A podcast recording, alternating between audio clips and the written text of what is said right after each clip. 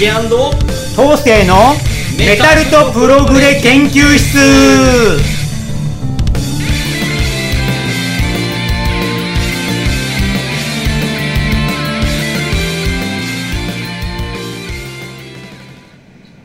はい、皆さんこんにちは。今回も始まりました。はい、えー、ジュリアン国家生の竹です。メタプロ博士緑川東生です。よろしくお願いします。今日も始まりましたね。もう早いことで、第4回目ですか？おお、頑張ってるの。頑張ってますよね。意外とや。ってるやってる。どうですか、最近は？最近はもう同じよメタルとプログレ聞きまくりコロナ禍なんのそのメタルとプログレ聞きまくりメタルとプログレラブそうですか。僕もそうですね。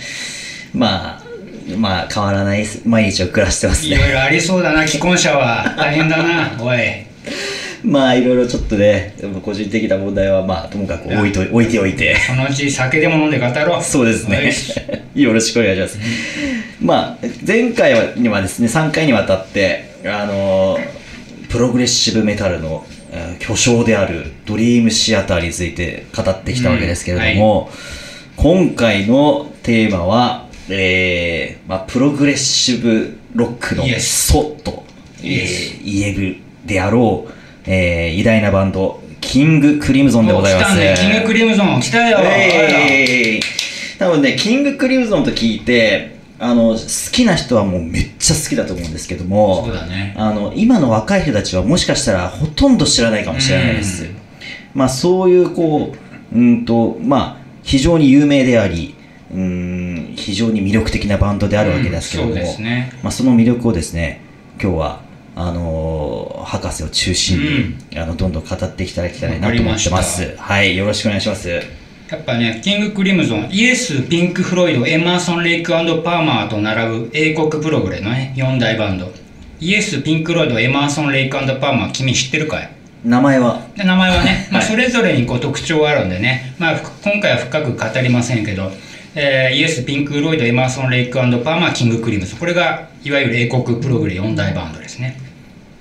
で、まあ、プログレって言葉自体はね、60年代とか70年代前半まではなかったんで、その頃アートロックっていう名前で言われててね、えーキング・クリムゾンは、えーご存知の方も多いと思いますが、1969年のデビューで、60年代まではね、プログレっていう存在は、えーあんまりなかったんですよね。えープロコルハムハルムとか、ムーディーブルースっていうバンドはいましたけど、まあ一応今ではプログレって言われてますけど、当時はね、やっぱメロディアスで、えーそこそこ壮大な音が出たバンド。まあそれ以前もね、ビートルズとかが時々プログレッシブな、えーアルバムをね、サージェント・ペパーズとか作っ、ね、ホワイトアルバムもそうですけど、えー作ったりしてましたよね。だからもうで60年代って言ったらもうビートルズの時代ですもんね。そうですね。だから、もう、えープログレのプの字も本当はなかった時代。ですよね。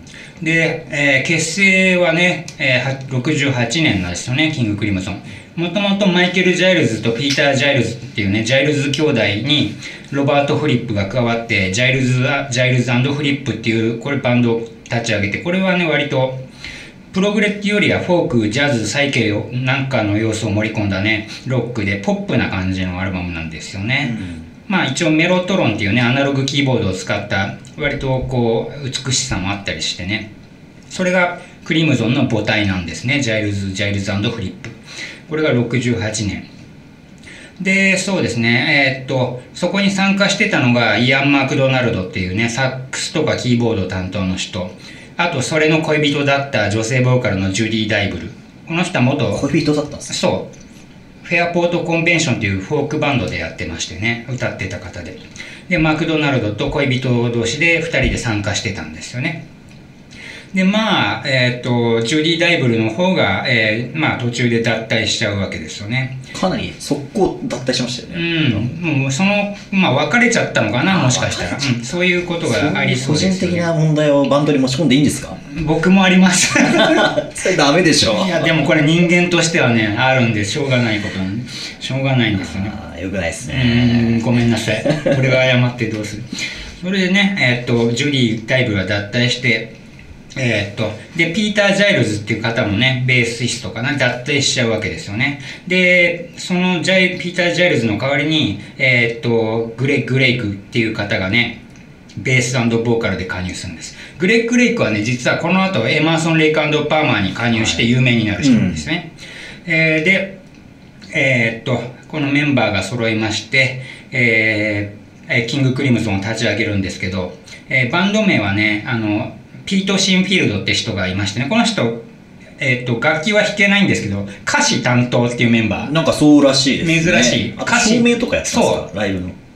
えーそういうバンドのね、方向性とかを決める歌詞を作ったりするピート・シンフィールドがね、えーメンバーの反対を押し切ってね、えーキング・クリムゾン。もともとね、クリムゾン・キングの宮殿っていう曲があって、そっからこれバンド名にしようぜっていうえーことにしたらしいんですけど、うんメンバーは反対したらしいんですよ。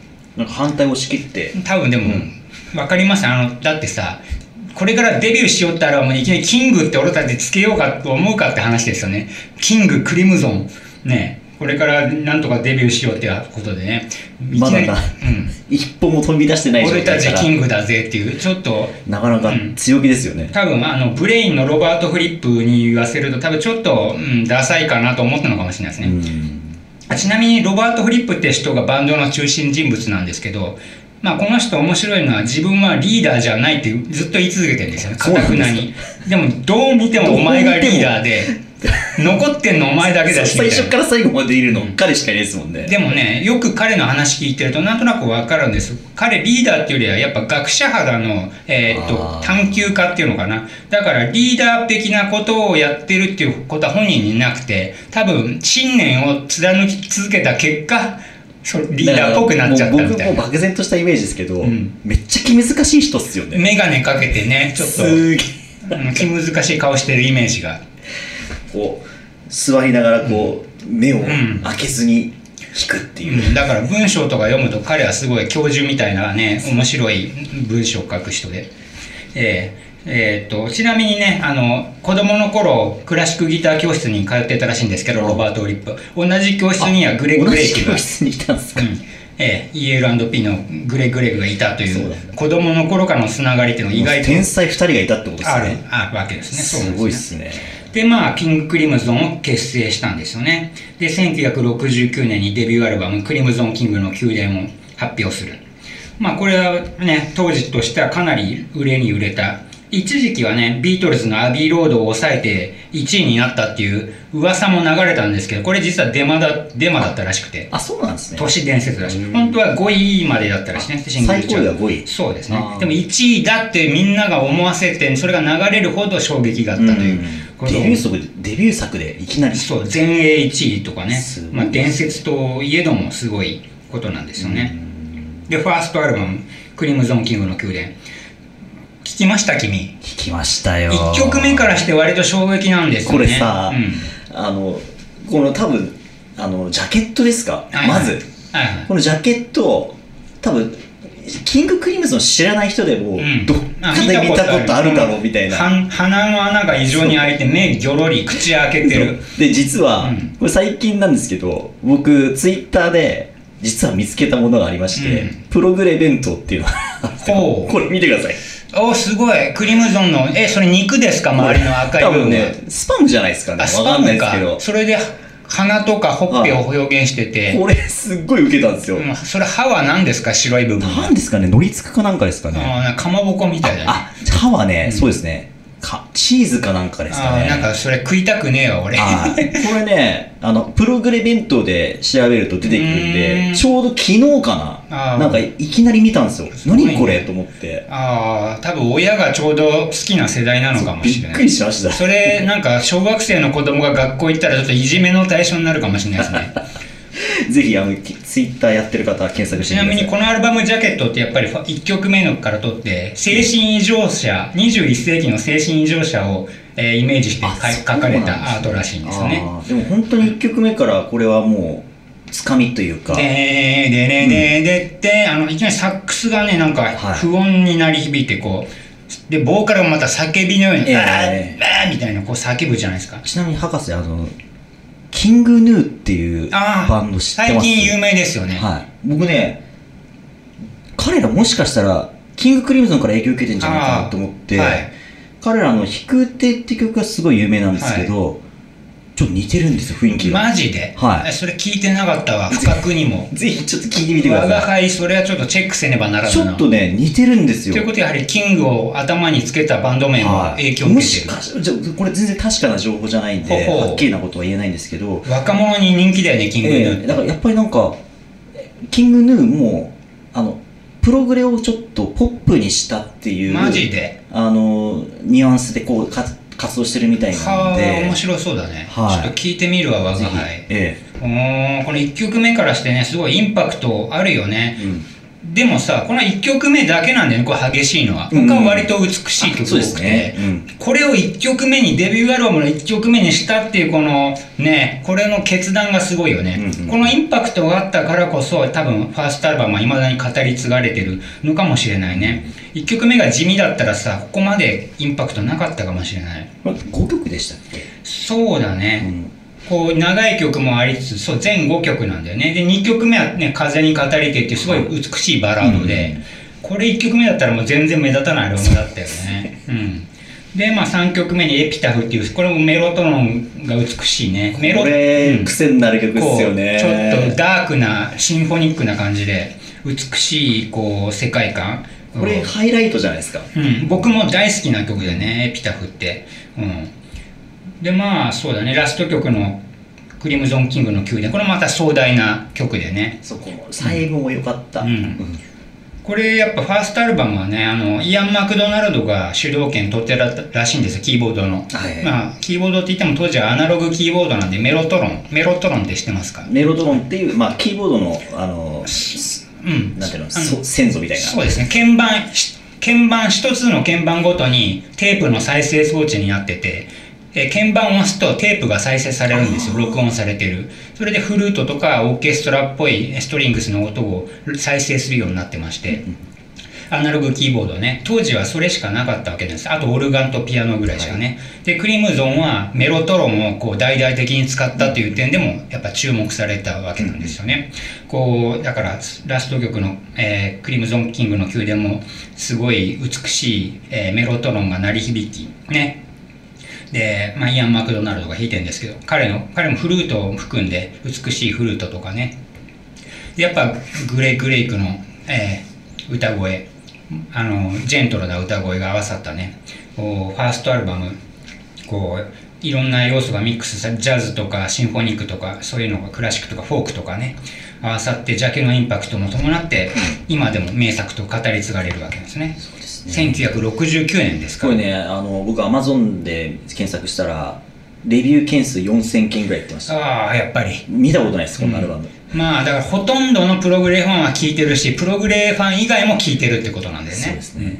それだけインパクトこれだってさ僕このファーストアルバム4枚ぐらい持っててマジっすか。年代のリマスターって言ってこうマスター音源をいろいろ手を加えるわけですよ。リミックス。リミックスとまでいかないのかな。マスターそれぞれの楽曲におけるかあのねえー楽器の音量を調節したりそういうわけなんですけど。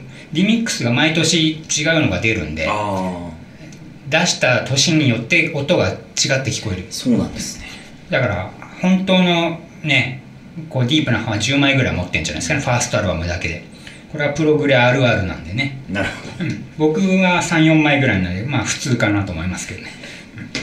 ということで、はい。ファーストアルバム全てがここから始まったわけですね。ありがとうござい60年代に来た最初の衝撃。僕が生まれる前ですからね。だってど僕も全然生まれてないです。ですよね。かけらすらないです、でこのすごいファーストが出たんだけど結局なんだろう最初のメンバーはい活動してたの1年だけですうんみんなちょっとね、ファーストで燃え尽きちゃったのかわかんないですけど、イアン・マクドナルドとマイケル・ジャイルス。マイケル・ジャイルスってのはドラマーで、ファーストのすごいドラムが僕好きなんですけど、まあジャズドラマーなんですけど、彼のドラムがいなくなったのはこれでかかったんじゃないかと思いますね。で、イアン・マクドナルドキーボードでしょ？で、マイケル・ジャイルスも脱退しちゃって。で、二人はマクドナルドジャイルスってのを結成するわけですけどね、あのアルバム。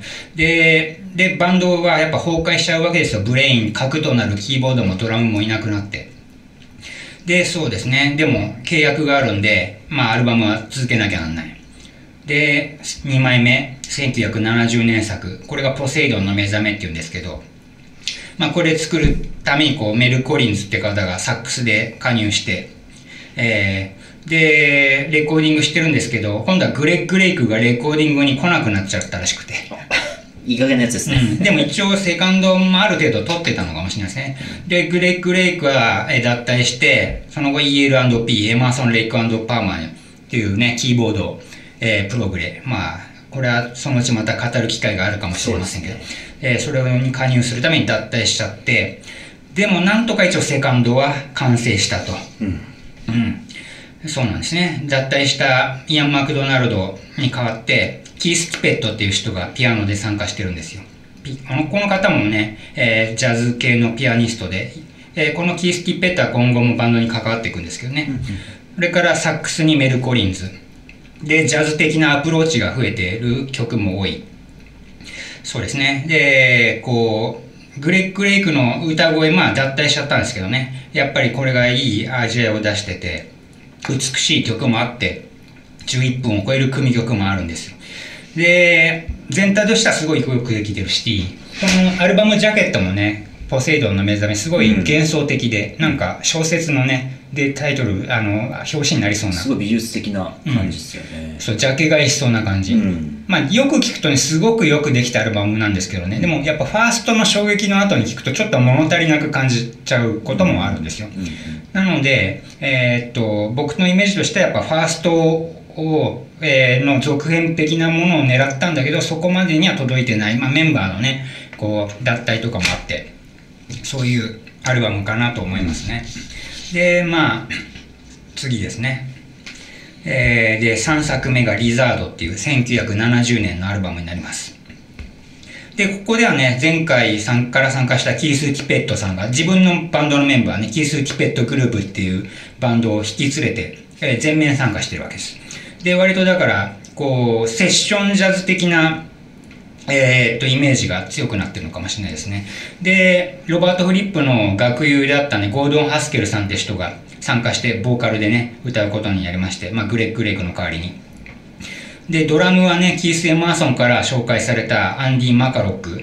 このアンディ・マカロックって人はキース・エマーソンの家を、に部屋借りてたみたいでね、そのつてで、えーさえー、紹介されたみたいで、ドラムに。加わって意外とねいいドラムなんですよね、うんうんうん、でえー、っとリザード1970年作が完成されましたね。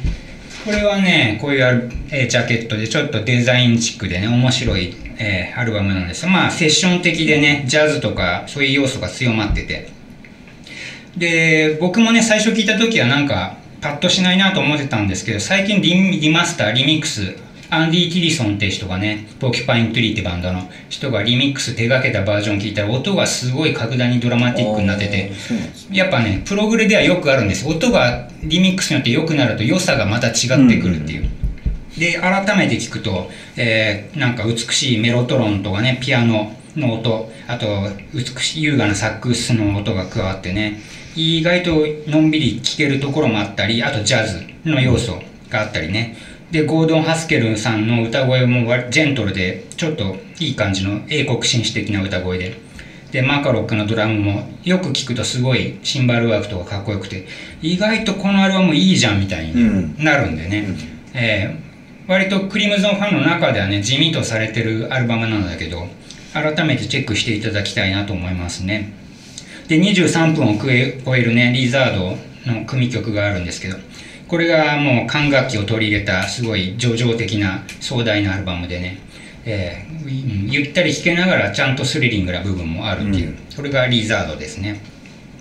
で、そうですね、アルバムの後にこう、リハーサルやってたら、あの、ボーカルのゴードン・ハスケルさんが、まあね、ブレインのロバート・オリップと険悪になっちゃったみたいで、よくロバート・オリップはそういうのがあるんですよ。ありますね。なんか険悪になっちゃうんでしょうね。なんかね、仲悪くなっちゃうんですよ。多分、フリップさん頑固で自分のね、目指す理想があるんで、それを追求したい人なんでしょうね。それと対立する人とは険悪になっちゃうみたいで。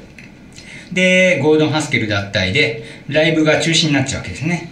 で、中止になっちゃったからもうやることねえやってことで、ドラムのマカロックも一緒に脱退しちゃったと。これでまたメンバー変わっちゃうわけですね。で、次のアルバムが、えー、っと、1971年なのかな「アイランズ」ってアルバムですね。で残ってたメンバーロバート・ウリップメル・コリンズピート・シンフィールドがねメンバーを探しまくってオーディションしまくってドラムにイアン・ウォーレスって方が各に加入して、えーこの人最初実はボーカルで受けたんですけどね。でもボーカルダメっていう頃で。あーそうなんです。でもドラムが意外と良かったんでじゃああんたドラムにみたいな感じでドラムに決まったらしくてねでボーカルは、えーっと大編成ジャズバンドのセンティピードに参加してた人。ボズ・バレルって方がね入って、えーでベースもいなかったんでお前ベースもやれよとか言われたらしくて。強引にボーカルとベース担当することになっちゃったみたな。ないんかあれですよね。フリップが教えたって。そういうことよく知ってますね。そうなんですよ。うん、お前ボーカルもいいじゃん。ついでにベースもやったら俺教えてやるから、みたいな 感じだと思うんですけどね。すごい、そんな感じで世界を回るってすごくないですか、すごいですよね。もうフリップは多分己がおこれだと思ったらそれにもう行っちゃう人なんだと思います。これだと思ったんでしょうね。うん。で、まあ、4枚目、あアイランズが発表されるわけですよね。で、これがね、まあ、ジョジョ・クリムゾンとしての最後のアルバムと言われてるんですよね。やっぱ、えーこのアルバムを最後にピート・シンフィールドが解雇されちゃうんですよ。やっぱそれまではピート・シンフィールドが歌詞とか世界観を担ってたみたいで、えーそういう点ではこう壮壮大でね幻想的な雰囲気が4枚目までがこうピート・シンフィールドがそれを担ってたんですよねだからこの4枚目までが好きだっていうファンも意外と多いみたいでこの「アイランズ」ってアルバムはねピート・シンフィールドが、えっとオーディウス・セイヤっていうこう壮大なあのねえっと歴史的な戯曲みたいなあれをモチーフにした歌詞で、えーあの、えーそれをテーマにして幻想的な歌詞をね作り上げてで美しいピアノとかフルートを使ったりねゆったりした叙情曲が多くてであとサックスの音色が加わるとジャズロック的なジャズの雰囲気があるんですよまあでも多分メタルファンとかが聞くとねこれすごい眠くなっちゃう。僕も最初ねちょっとゆ静かすぎて眠くなっちゃったんですね、このアルバム、ね。ええ。でまあでもじっくり聴くにはいいアルバムなんですよね。柔らかなこう感じで。僕、このアルバムで一番好きなプレイリュードかもしれないです。ああそうなんだ。へえ。インストっすよね、多分。ああそうだね、すごいうん。ゆったり聴けるよねこう。うん。うん、綺麗な。うん。そう、うんでこのアルバムを最後にピート・シンピールがこう解雇されちゃうんですね。ね。でまあもともと作詞を担当する準メンバー的な扱いだったんです。でクリムゾンの実績はもちろんあるんですけどロキシーミュージックのデビュー作をプロデュースしたりでまあそのレイクパーマーの恐怖の頭脳改革っていう名作でまあね作詞を担当したりね。あとイタリアの PFM ってバンドを、まあ、英語歌詞のアルバムとしてデビューさせたプロデュース力も光ってるアルバムなんですよね。まあ、あと自分でソロアルバム「スティールっていうアルバムを発表したりもしてます。えーピート・シンフィールドがこの4枚目まで加わってたあわけですね。これがまあ第2期ま第2期ですね、キング・クリムゾンの。あでこの後にねライブアルバム「アースバウンド」っていうのをリリースするんですよねこれアメリカツアーのライブ音源なんですけどラジカセみたいなカセットテープで録音されたうんとんでもなく音質が悪い。これをライブアルバムとして発表しちゃった。あまあ割とね当時のバンドってあったんですよ。海賊版対策で。あのこう海賊版でいろいろね勝手に録音されたので周りよりはこれ正規アルバムとして自分たちで出したいっていうのがケースが割とあったらしくて。まあそれででもアースバウンドのね音質は悪いけどすごいやっぱ当時の迫力ある演奏が楽しめてこうよく聞くと音質も気にならなくなるぐらい迫力があるんですよね。えーまあそうですね。特にこう21世紀の精神異常者とかねすごいボーカルがとんでもなく暴れまくった激しさが楽しめたりイワン・ウォーレスのドラムとかもすごくねサックスもあメル・コリンズのサックスもすごい勢いがあったりしてアースバウンドを敬遠してしてた方はねちょっと聞いてみていただきたいなと思いますねここがまでが、えー、と第2期クリムゾンなんですよね、えー。ということでえーっとどうしますか一旦切りますか？そうですね、じゃあ、2期まで行きましたか。そうですね。じゃあ次回にしますか？そうです次は。ね。はい。またじゃあ次回。じゃあゆっくりまたということでクリムゾンなんかあり、どうでしたか？いや、あのね、だから、その、多分、1回目とかで、うん判断できないバンドですよね。うん。聞いて。初あの初見では相当複雑というか、うん。なんかだから、うん、受け入れがたい部分も、うん。もしかしたらあるかもしれないですけど噛めば噛むほどやっぱり魅力が出るんじゃないかなと思いました、ね、とりあえずファーストは聞いておいて損はないですね。クリムゾンキングファーストは大事ですね。のあれは意外とね、うん。もう後半に行くに従って美しさも増してきて良さが分かってくるんでね。ジャケのインパクトもすごいですし、えーここまでだからえー第2期までクリムゾン、えはい。語りましたじゃあまた続きは次週ということで。お願いします。はいよろしくお願いします、はいありがとうございましたはいじゃあ今回はここまでです。竹と後世のメメタプロ研究室でした。また次回もお楽しみに。バイバイ。バイバイ